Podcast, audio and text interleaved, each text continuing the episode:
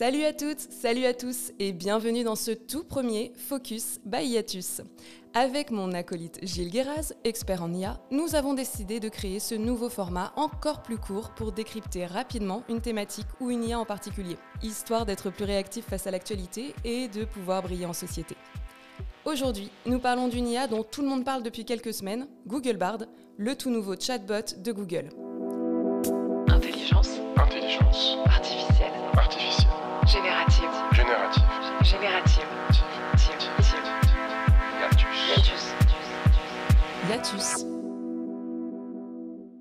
Salut Gilles, Ça va? Ça va et toi? Mm, Très très bien, merci.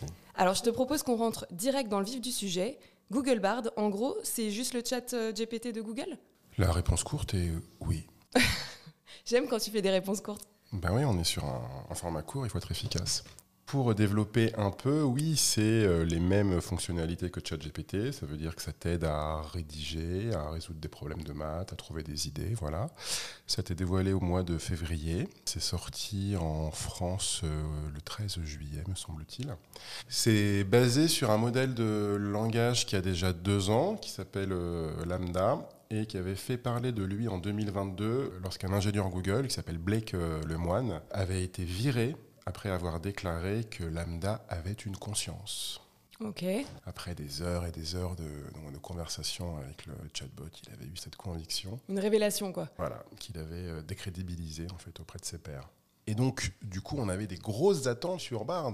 Bard est-il euh, conscient? Et la réponse est? La réponse courte est non. Ça me rassure d'une certaine façon parce que comme on a passé cinq épisodes avant à se dire qu'en fait les chatbots étaient complètement cons, ça aurait été dommage de découvrir l'inverse maintenant. Ça aurait été dommage. Pourquoi sortir euh, son chatbot maintenant?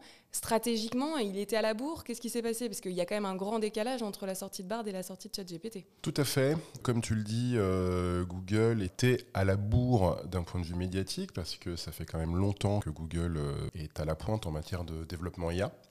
Comme on avait déjà discuté, l'IA, il y en a en fait dans tous les produits Google, dans, les, dans le moteur de recherche, euh, dans ta boîte mail. euh, tu vois, c'est vraiment une euh, technologie avec, la- avec laquelle ils sont assez à l'aise.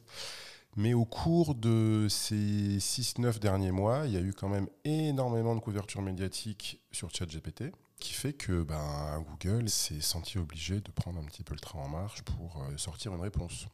Et alors finalement, c'est quoi les différences entre Bard et ChatGPT? Il y en a. Ce serait quoi le bénéfice, euh, l'avantage produit euh, de Bard par rapport à ChatGPT S'il y en a un? Alors, il y en a un sur le papier, c'est qu'il est connecté à Internet. Alors que ChatGPT, comme tu le sais, ses données s'arrêtent en septembre 2021. Ça, c'est pour GPT 3.5, qui est la version gratuite. Sur la version payante, voilà, tu peux le connecter.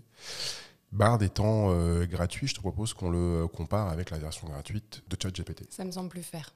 Et donc, euh, cette connexion au net, qui est censée nous faire gagner beaucoup de temps dans nos recherches, on se rend compte dans la pratique que Bard, il hallucine beaucoup.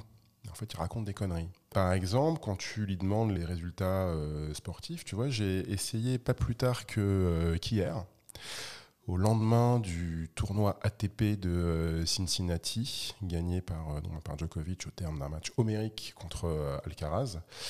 Et quand je demande à Bard qui a gagné, il me parle d'un joueur croate, dont c'est la première victoire en Master 1000. Quand je lui demande, euh, par exemple, le cours du Bitcoin, qui est aujourd'hui de 26 000 dollars, il m'annonce 45 000 dollars.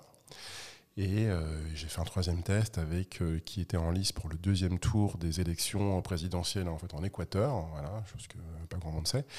Et là, il m'a sorti cinq noms qui étaient faux, tu vois. Donc, il faut systématiquement vérifier tout ce qu'il va renvoyer euh, comme information. Et donc, ce qui est censé être un avantage n'en est pas un. Mais pardon, excuse-moi, mais quand je t'écoute là, je me dis quel est l'intérêt d'être sur Bard pour lui poser ces questions-là? Google le fait déjà, le Google euh, moteur de recherche. Tout à fait, mais euh, Google va te renvoyer euh, différents liens. Ces liens, il va falloir que tu les lises, que tu les compares, que tu estimes, toi, quel sera le meilleur lien avant de cliquer et d'accéder à un article qui va te fournir des, bah, des éléments de réponse. Donc l'avantage d'avoir un chatbot connecté, c'est qu'il va te donner la réponse directement, en théorie. Ouais, c'est clair. Et euh, est-ce que tu as fait des tests plus sur de la génération de, textes ou euh, de choses comme ça qu'on aurait pu demander à ChatGPT, genre écris-moi un courrier ou écris-moi une chronique radio? Est-ce que ça, tu as essayé, tu as comparé Tout à fait, j'ai essayé ça. Euh, il faudrait d'ailleurs que je te montre parce que j'ai fait des tests de rédaction créative, tu vois, d'idéation, notamment pour du scénario. voilà. Et je trouve que le constat est sans appel. Bard, il écrit, j'ai l'impression qu'il est qui rédige un petit peu comme le ferait un enfant de 10 ou 11 ans. Enfin, ce que je veux dire, c'est que le niveau de langage est, euh, excellent, mais le niveau de créativité est pas dingue. Là où ChatGPT fait largement, euh, largement mieux. J'ai trouvé que ChatGPT était aussi meilleur euh, pour résumer, pour synthétiser, pour faire des listes. Bah, les seuls points forts de Bard, pour moi, c'est sa vitesse d'exécution, mais bon, à quoi bon aller vite quand on fait pas très très bien les choses.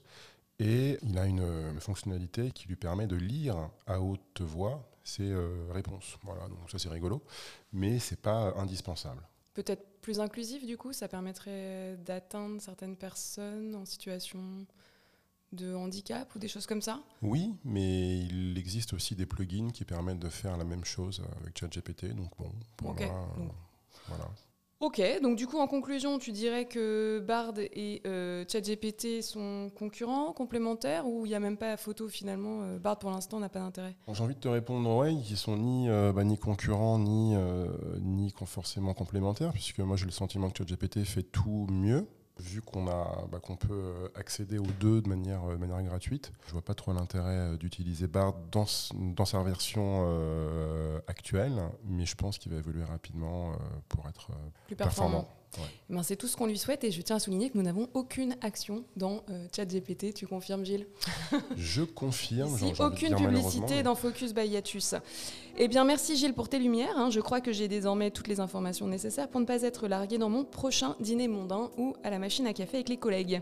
Alors, à vous qui nous écoutez, j'espère que ce nouveau format Focus by Iatus vous a plu. Le prochain sera sur les deepfakes, sujet brûlant, n'est-ce pas Gilles?